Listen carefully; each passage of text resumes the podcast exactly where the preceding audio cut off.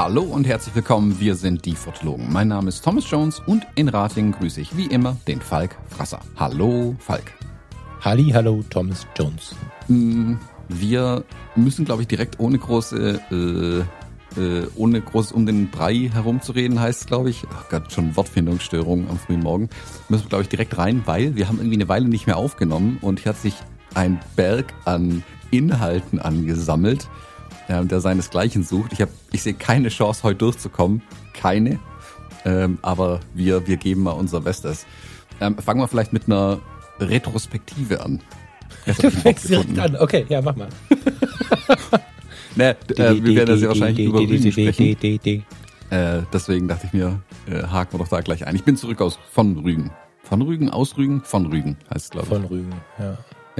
Ich äh, möchte eine kurze Rückmeldung zu Rügen, bitte. Zumal, also euren Kaminofen kenne ich und euer Haus kenne ich und ich war ein bisschen geflasht, dass das ein Airbnb war, aber mehr kenne ich nicht.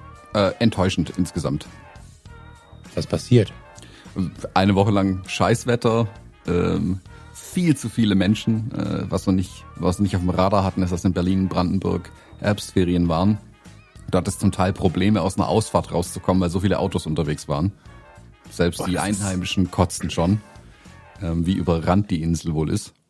Ähm, dazu war eine Woche lang Scheißwetter und ja, wir sind die meiste Zeit in unserem Häuschen gesessen vor dem Kamin. Von Rügen nicht ganz so viel gesehen, weil es entweder neblig oder so kalt war, dass du gar nicht draußen sein konntest, sondern nasskalt.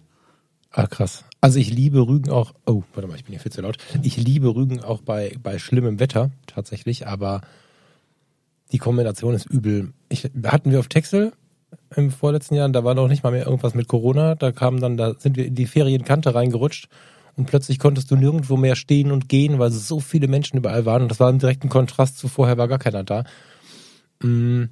Und ich höre das in letzter Zeit immer wieder von unseren typischen Ferienregionen. Ich hätte ehrlicherweise jetzt gar nicht so richtig damit gerechnet bei euch.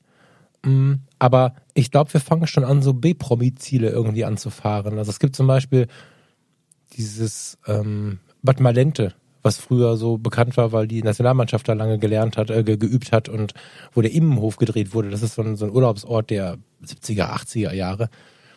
Ich glaube, das sind so Orte, wo es noch geht, wo jetzt auch voll ist, aber ja, so die erste, die erste Linie quasi, das kannst du wahrscheinlich fast vergessen. Also habe ich jetzt ehrlich gesagt nicht mit gerechnet zu der Zeit, aber stimmt, wenn da Herbstferien sind. Nee, da war wirklich die Hölle los. Ja, war. Ich hatte gehofft, dass du ein bisschen von dem, was ich da immer feiere, so spüren konntest. Aber ich war einmal kurz aus Versehen im, in den Sommerferien auf Rügen und da sind wir auch sofort wieder gefahren und äh, ist vielleicht ein ähnlicher Effekt gewesen jetzt. Ja, weißt, schön war es ja schon, oder ist es schon. Also wenn du hier Binz, äh, Selin und das alles dir anguckst mit dieser wilhelminischen Architektur und der ganze Quatsch, ähm, schon cool. Wenn das Wetter toll wäre, hätte man es noch ein bisschen mehr genießen können es ist halt so ein bisschen, es ist immer die Straße auf die Seebrücke zu, dann noch die Seebrücke hinten dran. Und das war's dann auch. Es ist halt so Touri-mäßig einfach. Also man putzt die eine Straße raus wie die Bekloppten, damit das gut aussieht. Ähm, und vielleicht noch die Prom Strandpromenade in Binz und so entlang. Alles schön, Strand auch schön, alles super. Aber alles drumherum war irgendwie zum Teil echt so, dass ich echt gesagt habe, das kotzt mich an. Ähm, und ja, dann kannst du es irgendwie auch nicht genießen. Also was, was ich zum Beispiel nicht verstehe, ist ähm, die Infrastruktur zum Teil. Also wir sind an so vielen äh, Wanderwegen oder in Anführungszeichen Attraktionen, wo man halt mal hingeht, äh, gestanden, wo du im Kinderwagen einfach keine Chance hattest zum Beispiel. Was impliziert auch äh, ein, äh, ein äh, wie heißt Rollstuhl, Rollstuhl äh, auch Rollstuhl keine Chance. Oder jemand, der nicht mhm. besonders gut gehen kann, keine Chance. Also Matsch ja. so tief, dass du einfach keine Chance hattest, da irgendwie durchzukommen. Oder ähm, so wilde Kopfsteinpflaster, wo es selbst mich die, äh, ständig nur aufs Maul hauen würde. Das war, und dann irgendwie relativ teuer alles und so. Also wow. ja, die Kopfsteinpflaster stehen teilweise unter Denkmalschutz tatsächlich, tatsächlich auf Rügen. Gerade so die die äh, letzten Ausläufe, die Deutsche Alleenstraße ist auf Rügen, glaube ich, gar nicht mehr vorhanden. Aber oder? Ah, Vorsicht, da müsste ich jetzt nachlesen. Aber ich habe ähm, mich mal gewundert, warum oben zum Jagdschloss hoch zum Beispiel, ich weiß nicht, ob ihr da wart, da ist so eine Kopfsteinpflasterstraße, wo du fast von der Straße fällst, wenn du irgendwie ein etwas härteres Fahrwerk hast. Da darfst du gar nicht mehr hochfahren. Ach so, okay. Die haben da jetzt unten einen Parkplatz hingebaut, wo du drei Euro, glaub bezahlst, dafür, dass du in einer riesigen Wasserlache parken darfst. Also ein See, also fünf auf fünf Meter Wasser. Ähm, und es hat an dem Tag nicht so wild geregnet. Dann darfst über, über eine Wiese einfach erstmal nur, äh, die schon matschig genug ist, zwischen einem, äh, einer Kuhweide und einer Pferdeweide, wo dazwischen nur Matsch war. Also hm. so ein Sinkmatsch, weißt du, so, wo dann, wo du guckst, oh, läuft schon oben in die Schuhe rein. Ähm, und dann kommst du auf dieses Kopfsteinpflaster rüber. Und das mhm. ist dann mhm. im Kinderwagen gar keine Chance mehr. Und dann haben wir gesagt, okay, wisst ihr was, wir gehen wieder. Und dann aber bitte drei Euro fürs Parken. Cool, cool, cool, cool. Mhm. das war so. Ah. Okay, das ist ähm, das ist sehr schade. Das tut mir leid. Ich habe ich war ja mal mit dem mit dem mit dem Wohnmobil ganz spontan im Dezember auf Rügen da habe ich mir so ein bisschen um die Infrastruktur für die Einheimischen Sorgen gemacht, weil noch ein Supermarkt auf hatte. Die haben ja im Norden oben diesen Netto, der, den, der diesen Hund auf dem Symbol hat. Der ist ein bisschen anders als der im Süden. Das darfst du mir gerne erklären. Das ist nur, ist es wie Aldi Nord-Süd getrennt irgendwie? Weil wir waren ein bisschen. Ja, ich glaube schon. Ja, ja, okay. das ist, das ist quasi der Nord-Netto. Der hat diesen, diesen, diesen Hund mit dem Einkaufskörbchen im Maul mhm. irgendwie, ne? Ähm, das ist der in, in Binz, der hatte irgendwie auf alles Mögliche hatte zu. Das Kurhaus in Binz hatte offen. Es gab eins, zwei Restaurants, die entsprechend teuer waren. Und die Pommesbuden und Asiaten, so in der vierten, fünften Reihe, die hatten offen. Und es wurde sehr, sehr viel gebaut und so. Also da habe ich so ein bisschen gedacht, puh, das ist aber schwierig. Ach so, genau. Und in Bergen ist so ein ganz großer Supermarkt. Wie heißt der denn noch? Also in der Inselmitte. Da komme ich gerade nicht drauf. Und sonst war irgendwie alles zu. Das fand ich schon irgendwie krass. Aber da war die Insel halt auch wie stillgelegt. Und wenn du dann an der Küste von Prora standest, war einfach, einfach tatsächlich niemand da. Und ich meine mit niemand kein Boot, kein Schiff, außer irgendwelche Container, die vorbeigefahren sind. Ähm, kein Mensch. Und das hatte natürlich was ziemlich Magisches. Und was ich an Rügen eigentlich schätze ist, mh, hm, ich will nicht sagen, dass alles renoviert ist, das stimmt gar nicht. Man sieht noch sehr, sehr viel auch so, was, was von DDR-Zeiten übrig ist. Aber ich mag ja diesen Mix-Charme. Also ich finde es ja unglaublich schön, wenn man noch diese alten Fassaden teilweise hat, die, diese grauen, die mal weiß waren und so. Also das, was du jetzt berichtet hast, dass es hintenrum so richtig schlimm aussieht, das kenne ich jetzt nicht. Ich kenne hintenrum den Alltag halt, ne, der natürlich nicht so prunkvoll ist wie die erste Linie oben in Binz, aber ja, ich brauche ah, ich bin schon ein Fan, aber ich will nicht wissen, was da los ist, wenn sie überrannt werden. Wahrscheinlich ist das auch so ein Nebeneffekt, ne? Dass ähm, dann nach Corona alle haben mit ihrer Existenz gerungen, wird wahrscheinlich alles doppelt so teuer. Rügen war immer schon teuer. Ah, ich naja, gespannt, also, wo die Reise hingeht. Also mittlerweile haben die Supermärkte sogar sonntags offen. Allein ein Binz hast drei Stück, ein Aldi, ein Rewe und mhm. ein, nochmal irgendwas, ein Penny oder irgendwie okay. sowas, keine Ahnung. Also das daran soll es nicht mangeln. Also ich glaube, die haben sich schon ein bisschen drauf eingestellt. Aber es war so, oder auch, wie heißt es, den Königsstuhl, dieser komische kleine Nationalpark, wo du erstmal vier Kilometer durch den Wald läufst. Ähm, was okay war, der Weg war wenigstens okay. Da zahlst du sechs Euro für einen Parkplatz und dann zweimal zehn Euro, um dir eine Baustelle anzugucken. Naja, du musst, da geht's nicht um Service, die müssen das Ding halt erhalten. Ne? Also gerade die ganzen Nationalparks, das ist keine, keine Frage von Dienstleistung oder so, sondern die kosten halt immer Geld. Das ist eine lange ja, ja, Diskussion. Ich habe hab keinen Stress, ich habe keinen Stress dafür, für einen Nationalpark Geld zu zahlen, verstehe mich nicht falsch. Aber dafür, dass die Hälfte zu oder eine Baustelle ist und es so überrannt ist, dass du gar nirgendwo hinkonntest. Also es war, oh, ich glaube, es ist auch die Kombination, Thomas. Wenn ihr da mehr oder weniger alleine gewesen wärt, hättet ihr ja auch eine gute Chance gehabt, zum Beispiel mit so einem ähm, hilf mir mal, deutsche Sprache, mit so einem, ähm, kein Förster, das ist viel zu früh, Thomas. Heißt mit so einem Ranger, genau, die haben ja diese Nationalpark Ranger da, die auch mit sehr viel Emotion und Nähe die ganze Geschichte nahebringen und äh, diese, ich weiß nicht, ob du wirklich eine Baustelle meinst oder dass die Wege ständig gesperrt waren. Das liegt an diesen Abbruchkanten. Ne? Und nein, nein, Bagger. Da, wo mal das Besucherzentrum Bagger stand, schlecht, ja, okay. haben sie nebendran einfach Bagger, Kräne, ja. Betonmischer, Scheißdreck. Ähm, okay volle Alarm, die Hälfte gesperrt. Sehr schade. Sehr und schade. Besucherzentrum halt super klein, so dass du, also da wäre ich so schon ungern reingegangen und klar, in Corona-Zeiten willst du dann halt gar nicht rein mit tausend Menschen mm. irgendwie das Ding voll atmen. Ja, und das war alles so ein bisschen, ich, ich hatte jetzt ja wenig Erwartungen tatsächlich, wo ich hoch bin, aber irgendwie fand ich es ein bisschen enttäuschend, wenn ich ehrlich bin. Das Schönste, mm. ähm, was wir gesehen haben, war Stralsund tatsächlich, letzten Endes.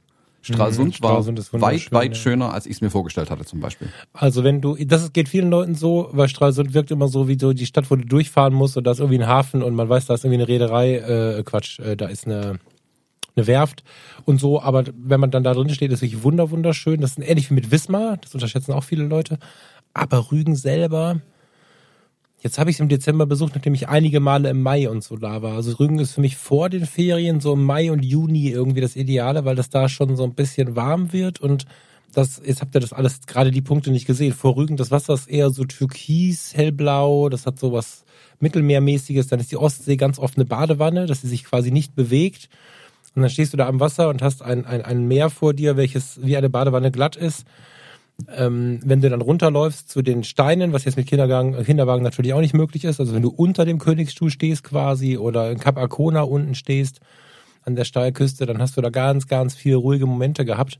Aber ja, wenn das gerade auch noch alles so überlaufen ist, brauchen wir über diese Dinge gar nicht zu sprechen. Dann ist das wahrscheinlich ähm, gerade extrem anstrengend. Sehr, sehr schade. Ja. Nee, also ich fand's auch schade. Also äh, bitte schreibt mir keine E-Mails, wie schön Rügen sein kann, bestimmt. Ähm, die Woche war jetzt irgendwie, naja, nicht so wirklich. Ja, dann für so eine also Anfahrt, ne? Ich meine, wie lange seid ihr gefahren?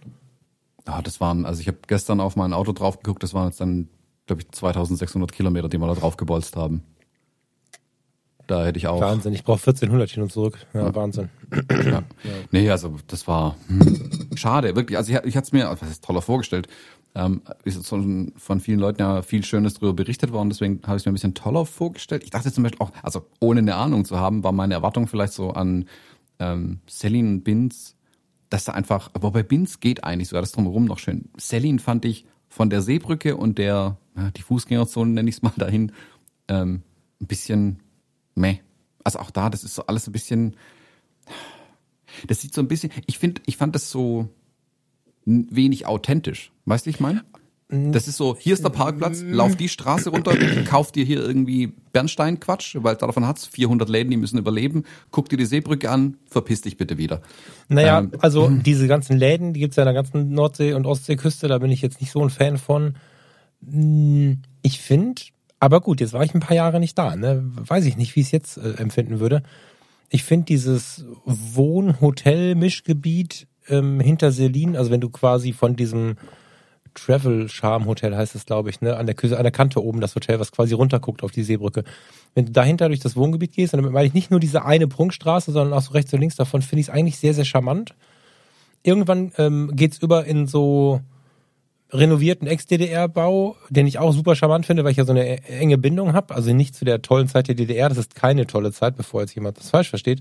Aber dadurch, dass ich Verwandtschaft hatte und auch in den ganz frühen Jahren, ich war in den ersten Monaten oder Wochen, in denen es keine politische Verfolgung gab, mehr gab und die Grenze eigentlich noch nicht offiziell offen war, war ich mit meinem Vater ja auch auf Rügen im Wohnmobil und da haben sie uns einfach in den Wald geschickt, also in den Dünen und gesagt, hier hast du ein Verlängerungskabel, das ist 50 Meter, such dir da irgendwo einen Platz. Ähm, da war alles noch so ganz urtümlich und äh, dadurch ist es ganz schön, wenn man das zwischendurch nochmal so ein bisschen rausschimmern äh, sieht, wie das damals ausgesehen hat. Das mag ich. Und ich finde, dass du da ganz, ganz tolle, also du kannst ja von, von Selin Richtung Barber am Strand entlang laufen. Und, und also es hat schon ziemlich viele Geschichten, wo ich jetzt aber auch drüber nachdenken muss, ob die mit dem Kinderwagen möglich sind. Also du hast ja diese, diese Insel Film, die ist, äh, was du die kennst, mit V geschrieben. Die liegt auch, na, von da aus sind es noch ein paar Kilometer zu fahren, die liegt vor, vor Rügen da darf keiner hin, da kannst du drum rumfahren, da kannst du mit einer Sondergenehmigung fragen, ob du mit dem Ranger mal drauf darfst, aber eigentlich ist diese Insel unbewohnt und es gibt ganz, ganz viele so Naturspektakel und es gibt relativ viel so Kunstkram, also wie zum Beispiel dieses UFO in, in, in Binz, ich weiß nicht, ob ihr das gesehen habt, da kann man drin heiraten, das ist so ein, wenn, wenn mhm. du von Binz aus die Promenade bzw. am Strand entlang rechts runterläufst, hast du das gesehen? Mhm. Äh, so, davon gibt's da halt relativ viel. Und ähm, jetzt auch in Prora sind ja relativ viele solche alternativen Ausstellungsräume und so. Es gab keine Ahnung, ob es die noch gibt. Wenn das einer von euch da draußen weiß, dann sagt mir gerne Bescheid. Äh, oder Thomas, vielleicht habt ihr sie gesehen. Es gab früher die Bücherhalle in Prora. Das ähm, war auf dem Weg dahin so eine riesige Halle voller Bücher und voller DDR-Utensilien. Da konntest du so dieses Standard-Servi kaufen, so von Haushaltsauflösungen und so haben die sich das alles besorgt und auch zu ganz fairen Preisen. Du konntest das äh, Standard A1 äh, DDR-Telefon kaufen und, und also ein Klimbim irgendwie ist da so ein Ostalgieladen mit, mit Buchladen dazu. Ganz toller Tipp auch für so Fotobücher aus der, aus der Zeit der DDR. Und davon war die Insel halt voll von so charmanten hier Garagentrödel, da ein Hinterhoftrödel, was natürlich bei so einem scheiß Wetter alles wegfällt, der ist mir klar. Und an den Promenaden, klar, so eine, so eine, so eine weiße Seepromenade von damals ist genauso rausgeputzt. Und selbstverständlich äh, kriegst du da deinen Kaffee für 8,90 Euro, wenn du da vorne beim Kurhotel irgendwie versuchst, einen Kaffee zu trinken. aber ich habe nichts, nicht Authentisches irgendwie gesehen. Abgesehen davon, dass Deutschland irgendwann immer solche Drachen und, und, und Bernsteinläden die sind seit meiner Kindheit so sehr dazugehörig, dass ich fast gar nicht drüber nachgedacht hätte, die als nicht authentisch zu bezeichnen. Aber das ist natürlich wahr, dass ähm, eine historische Fassade anders ist als das, was man äh, die 200 Jahre danach gebaut hat, ist auch klar, aber so nicht authentisch. Es ist natürlich so ein bisschen elitär. Ne? Also die Kassiererin, die beim Netto ähm, sitzt, ist in der Regel entweder wohnt sie in Bergen, da gibt es so ein paar Wohnha Hochhaussiedlungen, ich weiß nicht, ob du sie gesehen hast, also alter mhm, Plattenbau. Sind vorbeigefahren. Genau. Oder sie kommt tatsächlich über die Brücke jeden Tag, weil, weil Rügen einfach zu teuer ist. So, also das ist das gleiche Ding, was diese Inseln alle haben, dass die, tja, in der nicht höchsten Position Angestellten häufig äh, pendeln müssen, weil die Insel so teuer ist. Also selbst auf Bergen diese, diese Wohnungen sind ziemlich teuer, obwohl das alter Plattenbau ist. Hm. Ja, aber das ist ein bisschen der Schmerz, den ja alle Seebäder so ein bisschen haben. Das macht es nicht weniger. Ich finde es total traurig. Das nimmt ja vielen auch den Charme, finde ich. Genau wie, den, wie wir das so auf den, auf den Nordseeinseln haben. Pff. Das ist schade vielleicht habe ich auch einen anderen Blick, weil ich A zur Corona-Zeit noch nicht da war und äh, B halt auch immer nur im Mai, Juni und auch nie darauf angewiesen, noch ein Vierrad mit, da, mit dabei zu haben. Also die Hälfte von dem, was ich so im Sinn habe, geht halt nicht im Kinderwagen. Das stimmt. Da habe ich auch nicht drüber nachgedacht. Vorher. Hm. Hm. Ja, wir haben ihn dann halt oft in die in unsere Trage reingepackt, aber das ist ja auch keine Dauerlösung irgendwie, weil dann Was meinst halt du, so ein Maxi-Cosi oder was? Oder so nee, so eine äh, Umschnall äh, ah, ja, Ja, ja, ja. Und ja. Äh, das ist zwar cool, wenn du irgendwo hinläufst, aber wenn du dich halt hinsetzen willst im Restaurant, das ist halt ein bisschen albern dann irgendwann, wenn du die ganze Zeit dann irgendwie auf dem Arm hast. Dann mhm. hast du ja auch keine Ruhe. Also, äh, ich meine, ich werde Insel sicherlich eine zweite Chance geben, aber die Runde war irgendwie. Ne. Ja, ist ja auch scheiße auf die Entfernung. Ne? Ich meine, eine zweite Chance ist ja jetzt auch mal echt ein Aufwand. Ne? Also es ist ja für euch echt ja, gut, um die Ecke. Wir sind ja öfters mal zumindest in, äh, in Norddeutschland oben, in Berlin. Von daher mhm. ist es da nicht ganz so weit, dass wir vielleicht nochmal rausfahren. Hm, anderthalb Stunden. Nee, Quatsch, das stimmt nicht, das war Waren. Vier. Sind, ja, ja, ja, sehr, sehr schade. Aber ich bin auch ein bisschen äh, in, in, in Sorge irgendwie, was meinen geliebten Norden angeht. Wir waren ja nach der Hochzeit kurz in äh, Bremen und Umgebung, so. Äh, Nienburg an der Weser, da haben wir das Hotel gehabt und äh, das war auch so, also für die Zeit, weißt wir haben ja am 1. Oktober geheiratet, 2., 3., 4., da war einfach noch nie irgendwas überfüllt da oben. Und es war, im Frühstückssaal habe ich gesagt, boah, ey, ist ja schön, dass wir alle geimpft, genesen oder getestet sind, aber vielleicht können wir noch mal einen Test machen. so, das war irgendwie alles so voll und dann wollten wir einen Tag nach Bremen und ja, ich habe irgendwie ein paar Schuhe gefunden. Ich hatte meine Schuhe vergessen, also so ein paar winterliche Schuhe. Das war das Erlebnis dieser drei Tage, ich habe Schuhe gekauft, aber es war so voll in Bremen wie keine Ahnung, japanische Hauptreisezeit in, in, in Köln auf der Domplatte. Also es war wirklich dicht an dicht an dicht, hat überhaupt keinen Spaß gemacht. Das, ähm, bin ich gespannt, wie das weitergeht, weil klar, ne, alle wollen raus, alle wollen endlich mal irgendwie Urlaub machen, alle wollen sich mal bewegen, dann haben sie ihren Urlaub, dann wollen sie es auch, aber ich glaube, dass es jetzt wieder so eine Renaissance gibt für die Ferienorte, die wir so ein bisschen verloren haben. Das hatte ich ja gerade schon mal angedeutet. Würde ich mich auch darüber freuen. Kennst du so diese verschlafenen Ferienorte der 70er, 80er, wo keiner mehr hinfährt? Mhm. Das ist, ähm, das ist wirklich charmant. So, da, weil du ganz oft auch diese alte Architektur noch am Start hast und im Prinzip so alte Filme siehst, wenn du da durch die Gegend gehst. Mal, mal gucken. Nun gut, aber ich habe, äh, Thomas, ich habe meine Fotobimmel im Wohnzimmer vergessen. Dann hau mal drauf. nee, muss ich jetzt rüberlaufen, aber meine Kaffeetasse tut's. Genau. Ähm, Lass mal über Fotografie sprechen. Wir haben nämlich super viele News drauf. Ja. Ähm, vielleicht ich habe mir nichts Stress. Du hast, glaube ich, ein paar mehr äh, Dinge, die wichtig sind. Äh, such dir einen aus. It's your turn. Äh, ja, Stress habe ich auch mit nix. Äh, der, wo viele Fragen dazu kamen, war der Instax Link White Drucker. Vielleicht kann man mit dem anfangen. Mhm. Ähm, das war dieser ominöse Geheimtrip, den ich vor drei Wochen, drei Wochen? Ja, zwei Wochen, drei Wochen, irgendwie so, äh, ja, gemacht habe nach Düsseldorf hoch. Ich bin von äh, Fujifilm Instax eingeladen worden, ähm, auf dem weltweiten Vorstellungsevent äh, einen kleinen Vortrag zu halten, was, äh, also danke dafür. Das war ganz cool irgendwie mal, äh, also wieder einen kleinen Event besuchen war schön, nachdem es die Fotopia war und so, das, das hat sich schön aneinander gereiht irgendwie. Das war ganz witzig, vor allem, weil die Instax-Zielgruppe ja nicht so direkt meine Zielgruppe ist. Also es waren hauptsächlich so Influencer, die äh, Pressevertreterinnen von den Fotomagazinen waren natürlich da, von Fujifilm waren ein paar Leute da. Aber die äh, Zielgruppe und alle anderen, die gesprochen haben, waren alle aus dieser Influencer-Bubble raus irgendwie, was echt interessant war, mit denen mal zu quatschen. Also einfach so, ähm, was, was die eigentlich so treiben, ähm, was die machen. Ähm, das war cool. Und genau, da war die Produktvorstellung. Ich habe da im Prinzip einen kurzen Vortrag darüber gehalten, was ich halt bisher mit diesen Instax-Druckern mache. Also sprich hier die auf Hochzeiten verteilen oder auf Business-Events verteilen und war sehr oder bin nach wie vor sehr angetan von diesem Instax White Drucker. Also wer das Instax-Format nicht kennt, es gibt die Instax Mini, das sind ähm, ziemlich exakt Scheckkartengröße. Dann gibt es die Instax Square, die sind einfach gleiches Format, aber quadratisch gezogen. Und dann gibt es noch die Instax White, das sind zwei Instax Minis nebeneinander gelegt. Und es gibt von Instax White gibt's ja schon glaub, zwei Kameras, die auf dem Format fotografieren. Das ist cool, allerdings sind die halt so, als würde man sich einen Toaster vors Gesicht halten, ein bisschen von der Größe. Das hat mich irgendwie nie so wirklich gereizt. Und es gab bisher keinen Drucker, der das White-Format bedient. Und der Instax Link White hat dieses White-Format eben. Ist, wer den Link Mini kennt, den hatte ich in meinem YouTube-Video äh, schon vorgestellt. Ich verlinke das hier auch mal auf der, auf der Homepage da noch. Ähm, der, da hat sich schon ein bisschen was getan, technologisch auch. Und der Instax White geht noch mal ein gutes Stück weiter. Also ähm, ich war selber überrascht, wie gut die Qualität ist auf dem White-Drucker. Ähm, also da ist ein bisschen also das am, also am Belichtungsprozess geändert worden. Das ist ein bisschen feiner alles. Das sieht echt gut aus. Ähm, die App funktioniert hervorragend. Also der hat jetzt mal einfach so aus dem Stand im Prinzip alle meine anderen Instax-Drucker abgelöst. Also ich glaube, ich werde nur noch den mitnehmen tatsächlich. Ähm, da ich das Format ganz gut finde, ähm, schön groß und ich sag dir, also kann das halt so, so QR-Codes mit eindrucken in die Bilder, wo du dann eine Webadresse oder sowas hinterlegen kannst. Das ist tatsächlich ganz praktisch. Ähm, den kann ich wirklich jedem empfehlen, mal anzuschauen. Ich packe da auch einen Link in die Show Notes rein, wo er den findet. Ähm, das Ding macht auf jeden Fall Spaß. Hm. Ähm, mit so ein bisschen feiner, aber es hat schon noch so ein bisschen Instax Flair oder ist es jetzt ein guter Druck?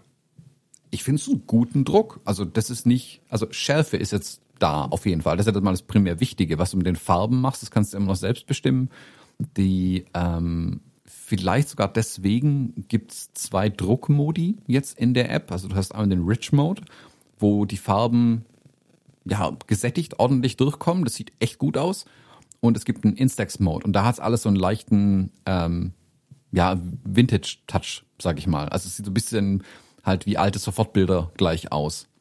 Was mhm. vor allem dann mhm. halt cool ist, wenn du äh, direkt vom Smartphone die Bilder druckst, wo die ja immer so ein bisschen alle gleich aussehen, wenn du jetzt nicht irgendwie noch was mit Filtern oder so machst, ähm, dann sehen die ein bisschen, ja, ähm, interessanter aus, sag ich mal. Wobei ich eigentlich nur den Rich Mode verwende, weil ich mache das ja in, äh, in meinen Kameras im Prinzip den, den Look ja schon fertig. Hm. Spannend. Mhm. Ganz cool ist, dass du jetzt von der XS10 aus, als einzige leider bisher, kannst du direkt auf den äh, Link White drucken. Ähm, direkt heißt Foto machen, ausdrucken oder ja, auswählen? Also auswählen, dann drucken, so schon. Also, aber den, aber so klassisch fotografieren, drucken geht nicht, ne?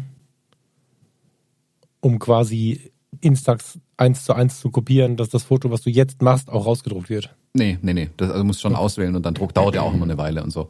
Ähm, das ist ganz cool, weil der wesentlich schneller ist auf jeden Fall von der Verbindung her ähm, als die alten Instax. Da das ist immer so ein bisschen mühsam mit erst mit äh, Wi-Fi verbinden und hast du nicht gesehen. Das dauert immer alles. Die Link-Generation an Druckern, äh, die machen es über Bluetooth und das funktioniert wesentlich besser. Und ähm, das, das ist auf jeden Fall cool. Ich hoffe, dass jetzt natürlich auch die anderen noch kommt. Ähm, wobei der Umweg über die App ist nicht schön, aber funktional im Zweifelsfall. Ähm, und wie gesagt, dass alles auch da ein bisschen flotter geht, ist es eigentlich okay. Also du musst nicht mehr äh, jedes Mal irgendwie gucken, klappt die Verbindung, klappt sie nicht. Das ist, du schaltest den Drucker ein und bis du die App offen hast, ist die Verbindung schon längst da eigentlich. Mhm. Das ist echt cool. Äh, aber wie gesagt, würde mich auf jeden Fall freuen, wenn sie die, die anderen Kameras auch noch ähm, so umbiegen, dass die jetzt auch den neuen drucken können. Spannend. Ja. Also ich bin gerade nicht ganz so nah an den Druckern dran, aber ich kann mich gut erinnern, du hast mir ja damals den, wie hieß der Schwarze, der so in die Taschen passte noch? Der Square? schwarze Drucker. Nee, den davor. War das ein Square? Also ich hatte den Völlig Square. egal. Wir, den hatten wir mit auf der Hochzeit in äh, bei Gießen. Es ist egal. Hm, Das war der Square. Ich hatte damals nur den. Quasi irgendwas zwischen empfohlen und, und, und verkauft. und das war geil, so, aber ich bin nicht so richtig tief in diesem Printthema drin, ob- obgleich ich aber ja analog gerade sehr, sehr viel mache und somit ganz gut nachvollziehen kann, dass es echt schön ist, dann mal was in den Fingern zu haben, was ähm, nicht irgendwie nur auf dem Display steht. Ja, finde ich gut. Nee, ich find's ganz geil. Also wirklich, hab den jetzt fest wieder in der Tasche drin. Der ist gar nicht so viel größer wie der SP3er, der alte Square-Drucker. Ähm, was mich echt überrascht hat. Das ist eigentlich das, mit das coolste Feature an dem White. Ich hatte ja Angst, dass es so groß ist wie ein Haushaltstoaster am Ende des Ding. Aber das ist im Prinzip knapp breiter als das White-Format, gerade so, dass halt die Kassetten da reinpassen. Ähm, Das haben sie echt gut klein bekommen, das Gerät. Also passt ohne Probleme hinten in meine äh, Fototasche rein. Dann kannst äh, entsprechend viel auch drucken. Also es war ganz cool, habe ich auch in, in Rügen dabei gehabt und so. Das ist schon eine feine Sache auf jeden Fall. Die machen Spaß, die Prints. Voll gut. Ähm ich habe jetzt überlegt, das Ding heißt Instax Link White oder wie heißt Genau. das? Oder ist das Link White? Bei Link musste ich nämlich die ganze Zeit äh, zu, zu Instagram schielen. Wir haben ja so eine Newsliste. Ich finde das ganz geil. Oder hast du noch was zu dem Drucker? Das klang jetzt wie ein abgeschlossenes Thema. Nee, ne? Also äh, voll geil. Ich, ähm, wenn, wenn ihr den, gibt's den schon zu kaufen? Ja, ist ab jetzt im Handel. Voll geil. Also wenn jemand von euch den nutzt, äh, gerne mal in die Storys hauen mit den Fotologen als Markierung. Da freuen wir uns zu sehen, was das Ding so kann. Ich finde ja jetzt, wo langsam die Weihnachtszeit in Sicht kommt, äh, finde ich es immer ganz charmant, weil so ein paar Instax-Bilder unterm Weihnachtsbaum oder auch am Weihnachtsbaum habe ich letztes Jahr gesehen mit so kleinen Klemmerchen. Weiß nicht, was mit den großen jetzt auch noch aussieht, mit den White. Hm, keine Ahnung, das kannst du besser beurteilen als ich, aber das fand ich ganz charmant. Instax-Bilder so als Weihnachtsbaumbehang irgendwie zu benutzen. Freue ich mich drauf, mal zu sehen, wie die Leute das so ja, benutzen und genießen, das Ding mit dem Instax-Drucker. Ähm, bei Instagram können wir jetzt ins Web verlinken. In Wie Klammern. findest du das? Mit, Bitte? mit Sternchen hinten dran. Äh, ja, also es gibt jetzt scheinbar bei Instagram die Funktion, dass jeder in seinen Stories so einen Linksticker einbauen kann.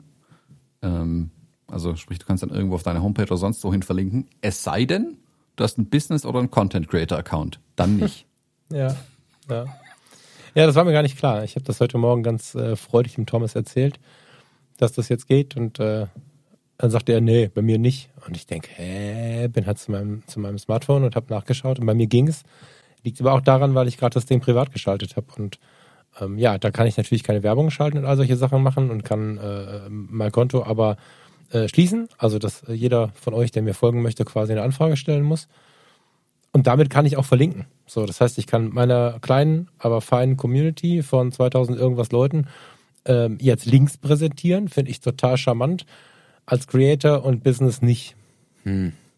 Ist auf der geschäftlichen Seite hart verständlich. Ich hatte mich auch sehr gewundert, als ich das gelesen habe. Ich habe aber nur eine, muss ich zugeben, relativ kurze Schlagzeile gelesen und einen kurzen Begleittext und äh, nicht das lange Ding. Da hätte es wahrscheinlich drin gestanden, weil das wäre ja, da würden sie sich ein Geschäft kaputt machen, so. Ja, aber, äh, also ich möchte mich darüber nicht aufregen, sondern für diejenigen freuen, die es jetzt können.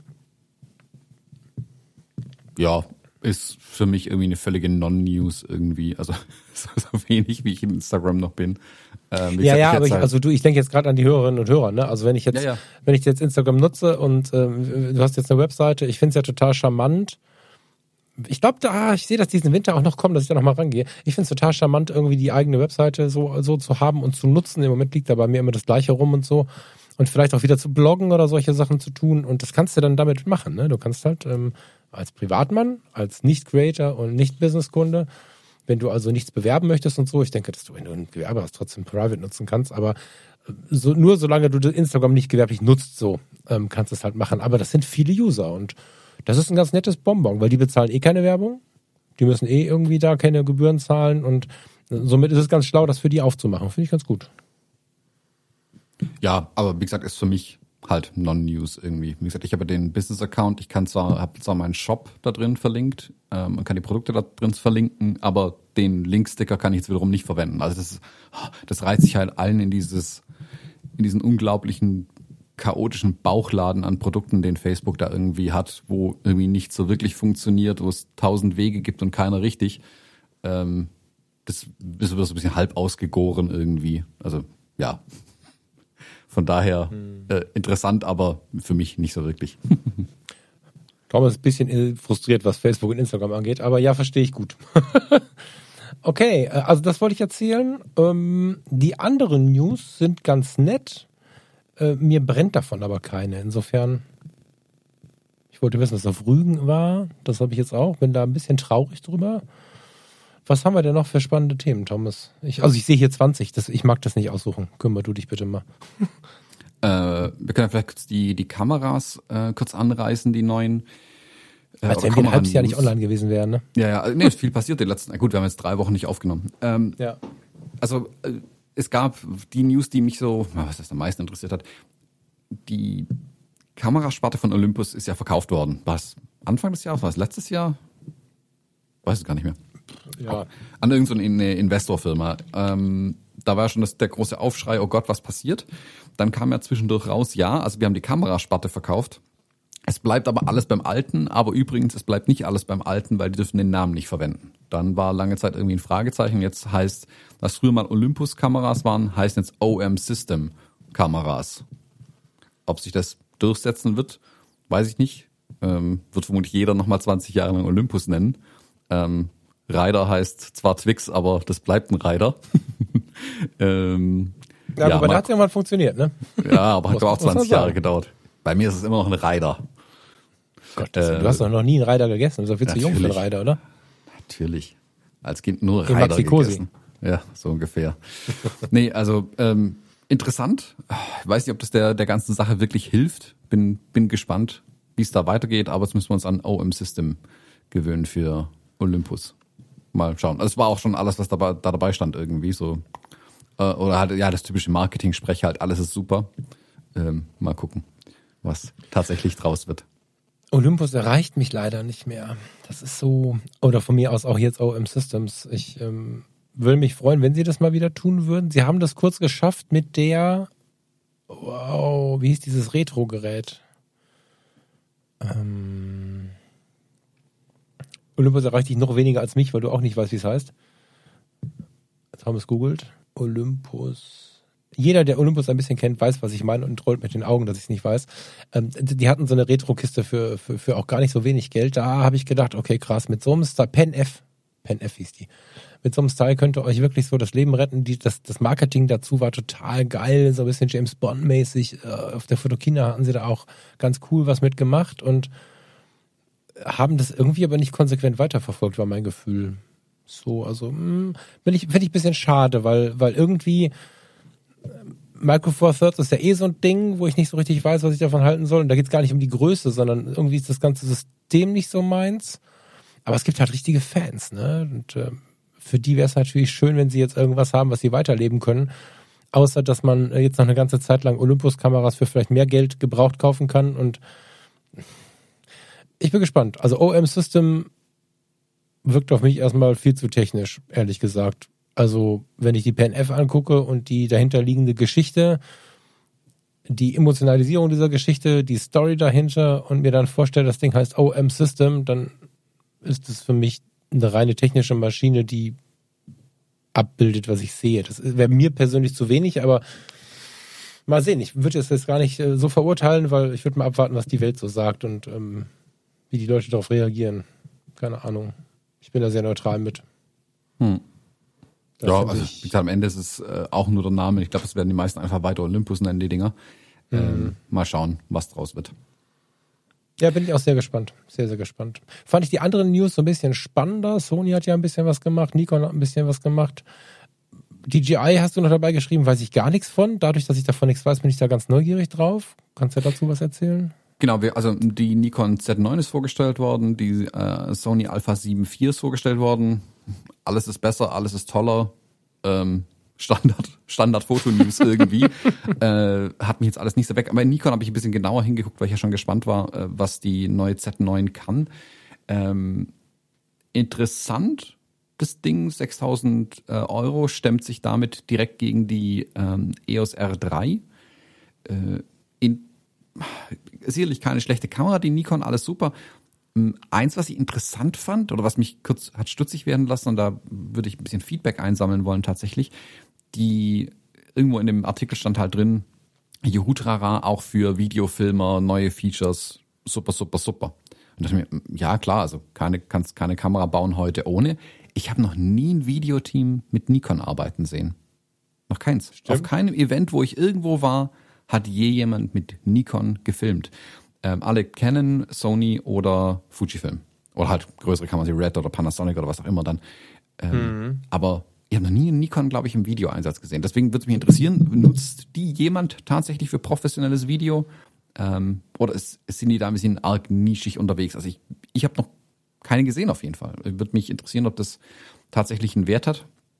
Man mit denen, also man kann mit denen sicherlich auch arbeiten, aber ähm, gefühlt habe ich halt, äh, nehme ich es nicht wahr in der Videowelt, Nikon. Ähm, die neue Sony, ich, da habe ich nur die Ankündigung kurz durchgelesen. Ja, mehr Megapixel, schneller, ist jetzt halt in der aktuellen Generation auch eine neue, äh, die Alpha 7 IV äh, jetzt rausgekommen. Haut Smartphone fand ich ja tatsächlich interessanter, was ein bisschen erschreckend ist, aber gut, jetzt bin ich ja mit den Sony-Kameras auch nicht so dicke. Genau, die, das habe ich auch gesehen. Sony hat ein neues Smartphone vorgestellt. Das ist also das ist so ein News, wie nennt man es? Ein News ähm, Konglomerat an Themen, die da eigentlich zusammengehören. Sony hat ein Smartphone vorgestellt, das sie in die Alpha-Reihe einreihen wollen. Also das soll für Fotografen sein, das Telefon. Ähm, das Xperia Pro Eye, wie sie es nennen. Ähm, ich habe mir die ganzen Videos und die Tech-Sheets tatsächlich mal angeguckt, weil ich mir dachte, ein Telefon für 1800 Euro vorstellen, ähm, im sch- kleinsten Preis, also kleinste Ausstattung 1800 Euro. Die Eier hat nicht mal Apple. Ähm, das doch, ist schon, doch.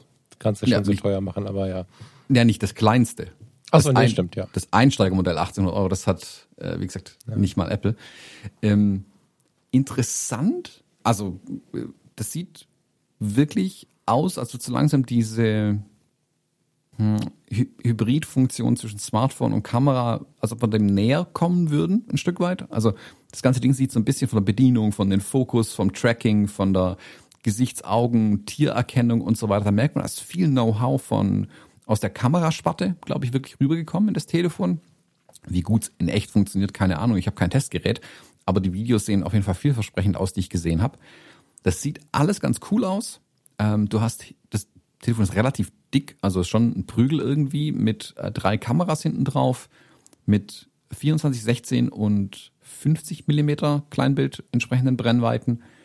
Die ähm, Yeah-Kamera ist die 24 Millimeter mit einem 1 Zoll Sensor hinten drauf. Und da kommt es Smartphone ja echt eine Aussage ist, ne? So. ja, ja, aber warte, jetzt kommt das Sternchen an diesem 1 Zoll Sensor. Das ist ein 20 Megapixel Sensor, aus dem 12 Meg- Megapixel ausgelesen werden. Also er ja, aber nicht, dadurch wird das Bild nicht kleiner und es wird nicht weniger verwendet, sondern man hat das reduziert äh, der, der Pixeldichte wegen, damit es nicht so rauscht. So habe ich es zumindest gelesen. Genau. Aber ich finde es halt, also ich finde das Marketing halt irgendwie irreführend. Juhu, wir haben einen 1 Zoll Sensor, wir verwenden aber auch nur 12 davon. Äh, also 12 Nee, nee. Megapixel von 20. Nein, nein, der wird schon in der vollen Fläche ausgelesen. Nein, Doch. nein, nein. Steht, guck auf die Sony-Seite. Steht unten Wie? dran. Ja, nein. Ja, ja, klar, die nehmen weniger Megapixel, aber, aber sie nehmen sie zwischen raus und nicht, sie schneiden nicht, sie kroppen nicht die, die Sensorauslesung. Doch, mein Verständnis, aus dem, was ich gelesen habe, ist, dass es ein Crop ausgelesen wird. Was? Weil, also rein, rein von der Physik her finde ich es ja spannend, so klein zu bauen und dann so einen großen Sensor dahin zu haben, dahinter zu haben. Da müsste ja relativ viel mit Linsen und so weiter passieren, damit du das ähm, tatsächlich hinbekommst. Also selbst die, ähm, an meiner Mavic 2 ist ja auch ein 1 Zoll Sensor drin und das ist ja eine, ist eine würfelförmige Kamera, sag ich mal. Und da macht es Sinn von den Abständen und so, das, das kann ich mir irgendwie alles vorstellen. Und da ist es tatsächlich so, ähm, dass wohl nur ein Crop ausgelesen wird, wenn ich es richtig verstanden habe. Das kann ich mir beim allerbesten Willen nicht vorstellen. Ich habe es auch, jetzt habe ich das natürlich nicht mehr, ne? Warte mal, ich gucke mal kurz, ob ich es noch finde.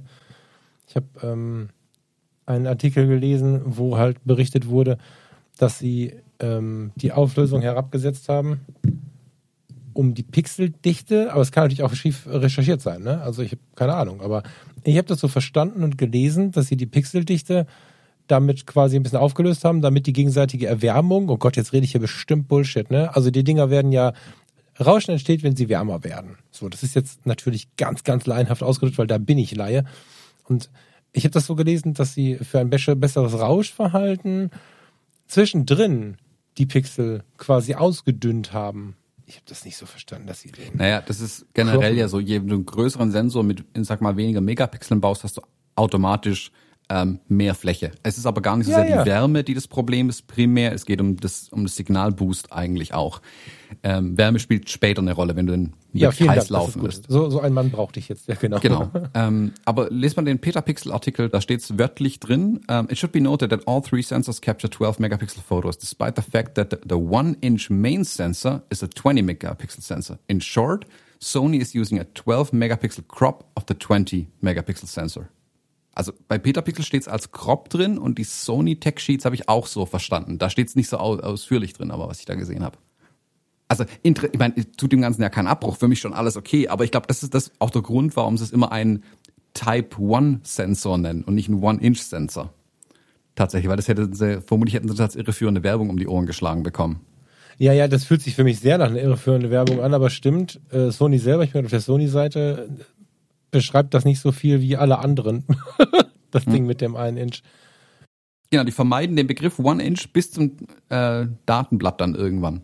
Ja. Und deswegen vermute ich tatsächlich, dass es so ist. Also wie gesagt, macht es bleibt interessant. nicht schlecht. Also es bleibt, interessant, aber weil genau, weil ich meine, schau mal, wir haben ja jetzt ähm, auf der auf der Fotopia mal wieder so ein bisschen eine, eine, eine schöne Dosis Streetfotografie bekommen und mir ist da eine Kamera, die seit vielen vielen Jahren ja auf dem Markt ist, mal wieder mal wieder neu in, in, in den Fokus gerückt, nämlich die ähm, Ricoh GR. GR3 ist inzwischen, glaube ich, ne? oder 4 ist jetzt die neue. However, die Ricoh GR, und das ist ja so, die, eine der letzten Kompaktkameras möchte ich jetzt nicht sagen, ne? zumal sie einen Riesensensor hat. Das ist vielleicht nicht die typische Kompaktkamera, aber es gibt ja immer, immer, immer weniger Kompaktkameras. Und gerade in den etwas hochpreisigeren Bereichen, ich denke jetzt an äh, zum Beispiel Brautpaare, die auf äh, Hochzeitsreise gefahren sind. Ich denke an so ein paar Mitpassagiere auf den Kreuzfahrten, die wir gemacht haben. Da sind Leute dabei, die äh, halt Geld ausgeben können für ihre Urlaubskamera und bei den Kompakten einfach nichts mehr gefunden haben und dann eine Zeit lang total genervt davon waren, dass sie so riesen Karren mitschleppen mussten, weil es gab ja nichts dazwischen. Und das Ding jetzt, äh, wenn das wirklich ein großer Sprung ist, was die fotografische Leistung angeht, Telefon, sieht charmant aus, finde ich. Wenn du fotografisch interessiert bist, schön das Zeiss-Zeichen drauf. Zeiss Tessar ist, äh, steht auf dem Objektiv drauf. Das Ding ist auch schick, finde ich. Ne? Wirkt hochwertig. Kann mir vorstellen, allerdings leider dann relativ elitär bespielt, äh, dass das Ding schon funktioniert. Also nicht nur im Sinne von, es macht ein Foto, sondern dass es auch am Markt funktioniert. Ähm, Bin ich gespannt. Aber es macht mich ein bisschen neugierig. Ich bin ja dummerweise ähm, tja, irgendwie infiziert. Also ich fürchte tatsächlich, dass ich große Probleme hätte, äh, von Apple wegzuwechseln. Und das ist nicht mal mehr nur eine gute Nachricht. Manchmal ärgert mich das auch. Aber für jeden, der dieses Problem nicht hat, ist das, glaube ich, eine schöne, schöne Alternative zu einer hochpreisigen Urlaubskamera. Ja, also eh, auf jeden Fall spannend. Ähm, wenn, sollte mal jemand dieses Xperia besitzen, ähm, würde es mich auf jeden Fall ein äh, Bericht interessieren, ob das wirklich Ja. was kann. Mal schauen, ob mal Ja. irgendwann mal ein Testgerät oder so rankommt. Finde ich spannend. Mm, Und der letzte Eintrag in diesem äh, Sammelsurium an Themen, DJI hat eine Kamera vorgestellt. Ähm, und zwar den Ronin 4D. Wer es kennt, Ronin sind eigentlich die Gimbals von DJI, wo man oben eine, äh, eine also eine echte Kamera, also eine Fotokamera oder Videokamera draufschrauben kann. Da kann man damit rumgimbeln und filmen. DJI ist jetzt weitergegangen, die bauen ja schon eine Weile Kameras, die haben auch eine Drohne und so weiter, gibt's ja welche mit Kamera dran. Und die haben jetzt ein Komplettsystem vorgestellt, äh, Gimbal mit Kamera, mit externen Monitoren, mit keine Ahnung, weiß der Herr wie vielen Metern Übertragung, äh, Monitor mit Focus Pulling, dass du also ein, ein Dritter quasi äh, deinen Fokus äh, nachjustieren kann und, und, und eine Milliarde Features. 4D deshalb, weil das Gimbal nicht nur in den äh, drei Rotationsachsen die Bewegung korrigiert, das machen die ganzen Gimbals ja, sondern auch in der Höhenachse korrigiert. Heißt, wenn du mit dem Gimbal läufst, siehst du ja trotzdem die Schrittbewegung so ganz leicht, dieses, dieses leichte Gehoppel, was dann manchmal entsteht. Und bei dem Ding äh, ist es so, dass da wie ein Kranarm, anders kann man sich nicht vorstellen. Das Ding sieht im Prinzip aus wie ein Transformer-Hühnchen. Also guckt euch mal ein paar Videos an, das ist zum Brüllen komisch. Ähm, du kannst das Ding so ein bisschen bewegen und die Kamera bleibt auch in der Höhe immer an der gleichen Stelle. Du hast praktisch ein mobiles System, musst nicht erst Schienen legen oder einen Wagen nehmen, um zu fahren, sondern du kannst es zu Fuß quasi diese Dolly-Shots jetzt machen. Weil unten irgendwie Sensoren drin sind, die Abstand zum Boden messen und daran halt äh, die Höhe korrigieren. Super geiles Teil, kostet glaube ich 7000 Steine. Hm. Ist vermutlich noch nicht mal ein Objektiv dran. Ähm, nee, das geil, ist geil, so geil. ausgegraut, wollte ich gerade fragen, was mit dem Objektiv? Ja. Genau, das, die, also DJI baut jetzt eigene Objektive, auch geil. Ähm, Ach so, super. ich wollte gerade fragen, welche, welcher Anschluss das ist, aber. Ähm, gibt Adapter für die meisten Sachen, haben sie schon angekündigt. Das wirst EF, äh, Sony und vielleicht sogar Nikon äh, adaptieren können. Sie alles Mögliche. Also gibt die Adapter gibt es ja meistens zuhauf, das wissen die auch. Sie bauen aber drei eigene Objektive auch dafür. Das ist ja spannend. Super, alles echt interessant, was sie da machen. Der richtige Kicker an der Kiste ist für mich aber, ähm, das, wir hatten das mal in irgendeiner Episode besprochen, also ich meine zumindest, dass ich es mit dir in irgendeiner Episode gesprochen habe, diese LiDAR-Funktionalität. Ich meine, das war damals, als es auf dem ersten iPad rauskam oder als wir mal wieder über was muss sich an Kameras ändern, technologisch, mhm. damit sie interessanter werden. LiDAR ist eine Technologie, die hat man lange Zeit bei ähm, so selbstfahrenden Autos und sowas gesehen. Da wird mit Licht eine Abstandsmessung durchgeführt. Ähm, also es wird eine Abstandsmessung durchgeführt, dass du praktisch weißt, wie weit ist das Objekt von mir entfernt. Und wenn das Gerät erstmal weiß, wie weit es entfernt ist und du Objektive hast, bei denen die Entfernungsskala passt, kannst du theoretisch den Fokus nachführen. Und genau das macht die Kiste. Sprich, die, also ich weiß nicht, ob es mit anderen Objektiven dann auch funktioniert. Ich könnte mir jetzt vorstellen, dass das dann tatsächlich mit den DJI-eigenen Objektiven erstmal funktioniert. Du hast ein komplettes Objekt-Tracking, also Face-Tracking, Objekt-Tracking, was auch immer in dem Ding drin. Nicht nur, dass es auf das Ding richtet, das Bild. Du, er führt auch den Fokus automatisch nach und nicht irgendwie anhand von Kontrastmessung oder äh, Phasenverschiebungsmessung, sondern anhand einer Abstandsmessung. Das ist erstmal gut, also besserer, äh, besseres Fokus-Tracking, alles super. Richtig interessant ist aber, auf dem Monitor siehst du quasi also du siehst das Bild, was du filmst, und dann musst du sich das so vorstellen, es ist nochmal so eine kleine Einblendung drüber, wie das Focus Peaking, was wir kennen, aber als Top-Down-Ansicht. Du siehst auf der rechten Seite vom Bildschirm quasi eine Entfernungsskala, die nach oben geht, also von 0 bis 10 Meter, keine Ahnung. Und dann mhm. siehst du irgendwo so Punkte drin rumblitzen. Das sind die Objekte, die sich vor dir befinden. Und du siehst einen Strich drin, ähm, was deine Fokusebene quasi ist. Sprich, der jemand, den, ähm, jemand, der ein Focus-Pulling macht, kann einfach ähm, anhand dem Rad diese Linie quasi den Objekten nachführen. Also du musst nicht auf den Bildschirm gucken und raten, welche Pixel sind scharf, welche nicht. Du mhm. siehst, welchen, welche Entfernung du tatsächlich eingestellt hast und wo sich dein Objekt in dieser Entfernung befindet. Du kannst theoretisch den Fokus jetzt perfekt nachführen. Geil, geil, geil, geil. Mhm. Wo ich mhm. das gesehen habe, dachte ich mir, ich hätte nicht gedacht, dass es DJI unbedingt macht, aber irgendwie war es doch zu erwarten, ähm, technologisch mal wirklich was Neues für Kameras zu machen. Ich also das will ich unbedingt in Aktion sehen. Ich habe keine Ahnung, wann ich jemals so ein Ding zu sehen bekomme. Äh, aber ich hoffe äh, tatsächlich, dass da äh, ein bisschen Druck entsteht auf die Kamerahersteller, äh, mir sowas auch in meinen Kameras zu liefern. Das ist ein super nischiges Feature irgendwie, aber ich glaube, dass es tatsächlich, wie so vieles, auch nicht mehr unausweichlich sein wird äh, bald, ähm, damit dass sowas auch in den Kameras dann kommt. Mhm. Mega spannend. Ich finde, äh, dass, dass gerade ganz viel an vielen verschiedenen Stellen eine ganz interessante Bewegung reinkommt. Ich, ich weiß, dass jetzt der eine oder die andere dabei ist, die, die dann nachher vielleicht schreiben, boah, da habt ihr ein bisschen viel über Technik gesprochen. Zumindest sind das die Dinge, die dann bei mir eher ankommen. Bei dir heißt es wahrscheinlich, sprecht mehr über Technik, aber in dem Fall äh, kommen wir jetzt mal ein Thema, wo ich wirklich gerade ganz äh, inspiriert bin, weil das Übliche gerade so ein bisschen wegrückt. Mir ist nicht ganz klar, ob das nur meine Blase, mein Erleben ist oder die komplette Kamerawelt, aber während ich auf der einen Seite mit dem ähm, Metacon 0595 das manuelle Fokussieren wieder sehr, sehr zu schätzen lerne, ist es gleichermaßen ein neues Objektiv, welches mit RF-Anschluss gekommen ist. Auf der anderen Seite kommen neue Firmen oder, naja, neue Firmen im Vergleich zu Canon und sowas, neue Firmen auf den Markt und bringen solche Dinge raus. Und es ist nicht so viele Jahre her, da hätte die Tatsache, dass wir nicht Canon oder Nikon heißen, schon dazu geführt, dass es nicht funktionieren wird, egal wie geil das gewesen wäre. Und da ist jetzt so ein neues Selbstbewusstsein am Markt, das ist mein Gefühl, was wirklich auch mal so Entwicklungen zulässt, die richtig geil sind. Ähm, ich habe es dir vorher schon erzählt, ich äh, gucke ja schon seit boah, geraumster Zeit nach Ultraweitwinkelobjektiven, habe es aber irgendwie nie umgesetzt. Ähm, ist ein langes Thema, können wir darüber sprechen. Ähm, Weitwinkel ist für mich ein ganz, ganz, ganz, ganz langes Thema seit 2005, 2006, ähm, welches mich aber immer wieder gehemmt hat. Und jetzt habe ich mich mal wieder beschäftigt und dachte, okay, ein gebrauchtes EF äh, 1635 adaptieren, auch vielleicht die erste Linie. Was habe ich eigentlich heute mit der Linie? Ich habe sonst nie was mit Linie. Die erste Serie. Ähm, oder vielleicht sogar so ein neueres Samyang. Die sind ja in letzter Zeit auch sehr scharf und, und wirklich so was, was die Auflösung angeht und so völlig in Ordnung. Und dann bin ich über iRix gestoßen.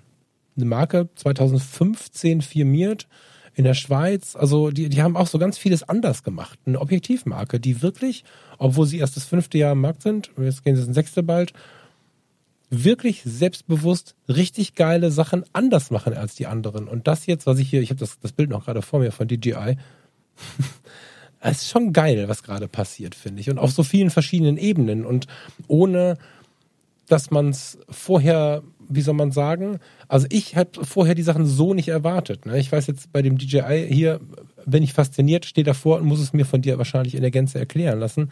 Bei den Objektiven, von denen ich jetzt gesprochen habe, beide ist es so, dass sie ganz viele Features bringen, auf die man quasi gewartet hat. Äh, auch so zum Thema Filter und so gibt es da ganz, ganz, ganz spannende Lösungen aber sie bleiben manuell fokussiert. Und das mit einer starken Begründung. Also ich finde den, den Kamera- und Zubehörmarkt gerade wahnsinnig interessant. Ne? Die ZFC ist interessant, die hat einiges verändert. Ähm, die neuen Canons äh, sind interessant, ähm, aber auch die neuen Marken, die dazu gekommen sind. Also ich bin im Moment ein ziemlicher Fan davon, was man da geliefert bekommt. Kann mir das jetzt einmal die Woche angucken, wenn jetzt irgendwie eine Fotozeitung da ist, dann gucke ich mir den News-Teil an und so. Dann ist das auch wieder gut. Also für mich ist das trotzdem nicht das also ich habe jetzt kein, kein haben will mit all dem, den ganzen Sachen, aber es ist schon irgendwie auch interessant. Ne? Und jetzt habe ich gesehen, die, die DJI Ronin Watt 4D gibt es auch in 8K. Hast du gesehen? Mhm. Dann wird es preislich natürlich völlig verrückt mit 10.999 Euro. Aber spannend. Hm. Ja, das war mir gar nicht, das ist völlig an mir vorübergegangen. Wahrscheinlich, weil ich weder mit Film was zu tun habe, noch mit Sachen, die 10.000 Euro kosten. Aber spannend. Hm. Nee, also ich finde es auch, was die chinesischen Hersteller machen, hier Samyang und so weiter, was die mittlerweile an Autofokus-Objektiven produzieren, Standard-Zooms ja. 24, ja. 70, 2.8 und so. Also das ist schon spannend. Ich, da kommt von allen Seiten gerade echt Druck auf die Kamerahersteller, äh, was ich gut finde im ersten Moment ja, einfach, weil Druck total. heißt, man muss sich bewegen ähm, ja. und kann nicht mehr sich drauf ausruhen. Ähm, also ich Canon und Nikon haben den Schuss auch schon eine Weile gehört. Aber gerade was die, also jetzt ein Objektiv bauen, cool, okay, da können sie sich drauf auf jahrelange Erfahrung stützen. Aber so neue Technologien, so wie das LiDAR-Zeug oder sowas, das ist natürlich schon super spannend, äh, ja. weil da die Erfahrung bei den Kameraherstellern auch einfach fehlt. Bin ich gespannt, was sie dann draus machen. Also das ist ähm, inwieweit man das beim Fotografieren tatsächlich braucht, weiß ich nicht. Ich glaube, dass es einfach mal ein Hilfsmittel mehr sein könnte, um die Kameras besser zu machen. Ich bin gespannt, was da draus wird. Wie gesagt, ich, also das ist halt voll Future Shit irgendwie. Das finde ich schon geil. Also äh, äh, ja, ich bin ja so ein, dann doch hier wieder so ein bisschen Technik-Nerd und das fand ich einfach, da bin ich echt da gesessen und das Video gesehen habe und yeah, geil, leider in der Kamera endlich. Ähm, hm. Bin ich mal gespannt, was da draus wird. Also, ich stehe dem ja mehr oder weniger entgegen. Ne? Ich finde das äh, durchaus interessant, aber das ist mehr so ein, so ein unterhaltet mich. Ähm, ich habe jetzt festgestellt, dass ich nach wie vor keinen Wunsch habe, irgendwas an der Kamera zu ändern und so. Ich bin da wirklich gechillt, ne? Und das, das 50 mm war jetzt eine krasse Entscheidung. Vielleicht kommt noch mal jetzt demnächst ein Weitwinkel, weil ich davon wirklich begeistert bin und dafür schaffe ich wieder was anderes ab. Also ich komme so langsam in dem Fuhrpark an, der mich wirklich anmacht, aber äh, ich habe das Gefühl, dass die Neuerungen jetzt langsam interessant werden es gab eine ganze Zeit lang so Bullshit-Geschichten, die, wo ich einfach dachte, was soll ich damit? Aber ich bin ja auch der, der Blendezeit ISO nutzt. Also das ist ja eh, also ich belege keine Tasten, ich speichere nichts weg, ich speichere nichts vor, ich ähm, brauche keine Konfiguration für irgendwas, ich benutze Blendezeit ISO fertig. Und dadurch bin ich natürlich ein relativ schwieriger Kunde, wenn es darum geht, hey, wir haben was Neues. Und da denke ich halt, ja, toll, ähm, ich brauche das jetzt nicht. Aber die News, die jetzt so reinkommen und die Sachen, die ich jetzt so auch finde, also für mich ist IRIX neu, auch wenn es jetzt fünf Jahre alt ist zum Beispiel, sechs Jahre alt ist. Ich gerade fünf gesagt, ne? Es ist sechs Jahre alt. Ähm, ist schon was, was Neues, was, was spannend Neues und äh, es begeistert mich, dass es gerade anders läuft, dass es ähm, immer mehr neue Objektive gibt mit manuellem Fokus, die nicht nur sagen, du musst damit meditieren und sich irgendwie entschuldigen, weil sie es irgendwie nicht gebacken bekommen haben oder weil sie es irgendwie preislich sonst nicht geschafft haben oder so, sondern es hat Sinn und Verstand. Und das Ding da jetzt von DJI scheint auch Sinn und Verstand zu haben. Und das Sony Xperia Pro 1, Pro I heißt es, ne? Scheint auch Sinn und Verstand zu haben, abgesehen davon, dass man so ein Bankkonto haben muss. Ich habe das jetzt nicht, aber für die, die es haben, denen gönne ich das. Ja. Hm. Dennoch müssen wir uns für die nächste Woche, da werde ich mir mal Gedanken machen, mal äh, die Gegenposition ausdenken, damit wir ähm, nächste Woche mal kein Wort über Technik sprechen. Mal gucken, ob wir das schaffen. Ja, Thomas also guckt sparsam. ja, wenn man sich eine Gegenposition ausdenken muss, äh, finde ich es ein bisschen fraglich, aber ja. Mal gucken. Nee, also wie gesagt, es waren einfach ein paar so ähm, News jetzt die letzten Wochen gekommen, ähm, die, wie gesagt, in der Sammlung fand ich ganz interessant. Weil jede News zu sich betrachtet ist langweilig irgendwie. Gut, das DJI-Ding ist schon cool, aber die Sammlung an, an News fand ich jetzt ganz interessant für die Woche irgendwie. Ähm, bin, also hätte nicht gedacht, dass aufs Jahresende nochmal so viel passiert irgendwie. Das bin mal gespannt, ja. was da noch alles kommt, dann den Rest des Jahres. Ob noch was kommt oder ob sie jetzt alle ihr Pulver verschossen haben. Das stimmt. So, lieber Thomas, jetzt muss ich uns aber mal abwürgen, weil ich gucke gerade mal auf die Uhr. Halt, Bild der Woche Ja, ja, ja, ja. Bild der Woche, ja. liegt in unserem berühmten Ordner drin. Hast du bestimmt schon geöffnet, weil du es wieder nicht vergessen hast.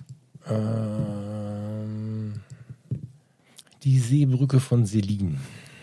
Heißt es Celine oder Celine? Selin. Celine. Okay. Ich habe, also weiß ich nicht, ich habe noch nie Selin gehört. So, nee, ich kenne Selin. Ähm, was hast du denn da gemacht? das äh, wirkt, ich hatte auf meiner Olympus E30 im Jahre 2007, glaube ich, war das, hatte ich so einen, so einen Filter, der so aussah. Was hast du da gemacht? Ist das, ach so, oder hast du also ein, ähm, hast du so ein Objektiv? Nee. Mhm.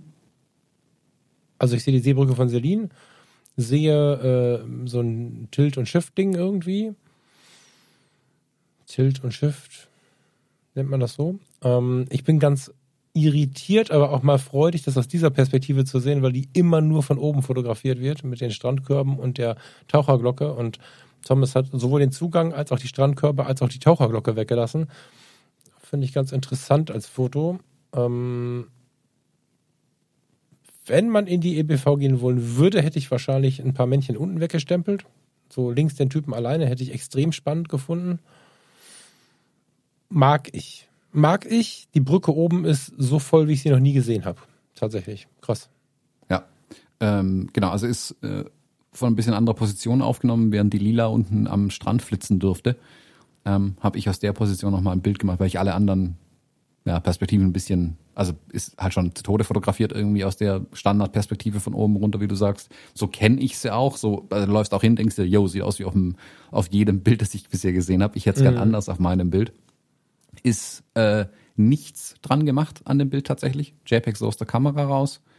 Ähm, ist mit dem Helios 44.2 an einem Tilt-Adapter an meiner X Pro 3 dran fotografiert. 40. Okay. Und die Schärfeebene halt leicht nach oben gezogen auf die, auf die Dächer ähm, von den Gebäuden, so dass die ganzen Touris drunter und der ganze Quatsch alles in der Unschärfe ähm, verschwindet. Ja, sehr stark sogar. Spannend. Also der, der ist mal mächtig, der Effekt. Finde ich schön. Mag ich. Ähm, das Gebäude an sich, habt ihr euch damit ein bisschen beschäftigt oder war da auch zu voll und schnell wieder weg? Das war völlig überrannt. Also das, was du da gerade siehst, was auf der Brücke ist, war fast noch wenig. Also Gottes Willen. Ja. Also das hatte für mich halt auch immer den besonderen Charme. Ich weiß, dass das in den Ferienzeiten immer schon irgendwie schlimm war. Aber Mai, Juni und so September, Oktober ähm, war halt immer so die Zeit, wo du da irgendwie mehr oder weniger, naja, alleine warst du sicherlich nicht, aber so voll habe ich es da noch nie gesehen.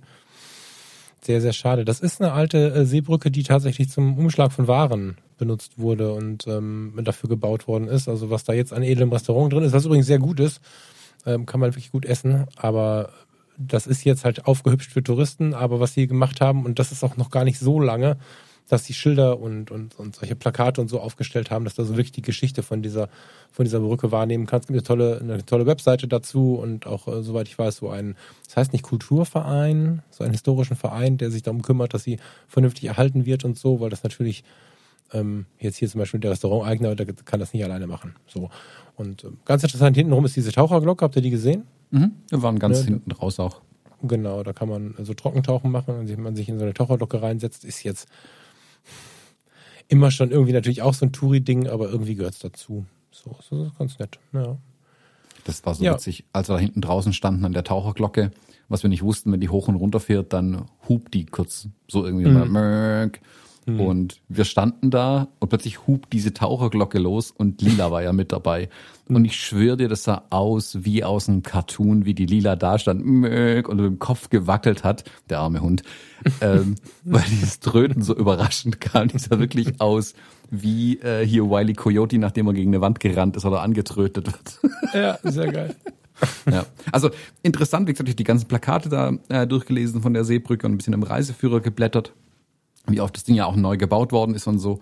Ähm, ganz interessant. Er war halt auch, ja, voll überlaufen zu dem Zeitpunkt einfach. Das, das, man, das ist, ich finde es auch schwer, sich drüber zu beschweren, wenn man selbst äh, irgendwo steht und sich drüber beschwert, dass es jetzt überlaufen ist, weil Ja, ich ja selbst Teil bin ja auch da. ne? Ja, man ist ja ja, auch Teil ja. des Ganzen, genau. Ich bin ja auch Genau. einfach nur Touri. Es ist halt, ähm, dahingehend schade, dass du, also das halt dann so voll ist irgendwie. Ähm, Ja, Mhm. ähm, und das trotz des schlechten Wetters. Also da hat's dann gerade wieder, das war glaube ich die zwei Sekunden, wo es nicht geregnet hat oder so. Ähm, ja, Mhm. also interessant, interessantes Gebäude. Ich find's, ich fand den Gegensatz ganz interessant, wie rausgeputzt das Ding oben ist ähm, und dafür alles andere, die Treppen vorne und äh, die, na, die Seebrücke selbst zum Teil ein bisschen äh, verlottert aussieht. Äh, interessant. Ähm, du siehst halt, okay, das Fotomotiv wird rausgeputzt, alles drumherum, was eh nicht fotografiert wird, sieht halt aus wie Arsch irgendwie. Nee, das Ähm. ist alle, alle paar Jahre. Das musst du dir, nee, nee, das kannst du so nicht sagen, weil du maritim, jetzt seid ihr da unten ja nicht so viel mit sowas unterwegs. Eigentlich musst du alles jedes Jahr streichen oder häufiger, weil Mhm. das einfach einem, einem Wetter ausgesetzt ist, was einfach nicht normal ist. Und das kannst du natürlich nicht jedes Jahr oder, oder alle drei Monate oder so machen. Und äh, die Brücke selber braucht es aber für die Grundsubstanz. Also nicht die Brücke, sondern das, die Gebäude selber brauchen es für die Grundsubstanz. Und daher ähm, hast du an manchen Jahren eine etwas zerballerte Seebrücke und an manchen Jahren sieht sie wieder gut aus. Das dauert halt immer ein paar Jahre. Das musste, theoretisch musste das da oben ja, deswegen sind wahrscheinlich die Preise, also das ist meine Theorie, dass da oben hier und da die Preise auch höher sind, weil die Erhaltungsarbeiten direkt an der See mit so viel Holz wahrscheinlich ziemlich massiv sind, nehme ich an. Nö, Preise, da habe ich ja gar keinen Stress damit, das ist ja alles okay, aber auch oben die ähm, Geländer und so weiter sahen halt echt ein Mhm. bisschen, also verrostet einfach aus. Das war so ein bisschen meh. Also, ja, weiß auch nicht. Ähm, aber das Gebäude an sich, schön, schön gemacht auf jeden Fall. Drin waren wir tatsächlich nicht, weil es so bumsvoll war, dass die Scheiben innen beschlagen waren und die Leute sich gegen die Scheiben gedrückt haben irgendwie. Um also das- Gottes Willen. Ja, ja, ja, das, war nicht so cool. Lieber Thomas, ich muss mich jetzt beeilen. Ich würde sagen, das ähm, Bild packen wir als Episodencover rein, das könnt ihr euch anschauen, das ist natürlich auch wie immer in den Shownotes und äh, ich renne jetzt los, ich muss mit Mutter zum Arzt und wünsche euch ein schönes Wochenende, ähm, euch allen eine schöne Woche und bis nächstes Mal. Bis nächste Woche. Tschüss. Tschüss.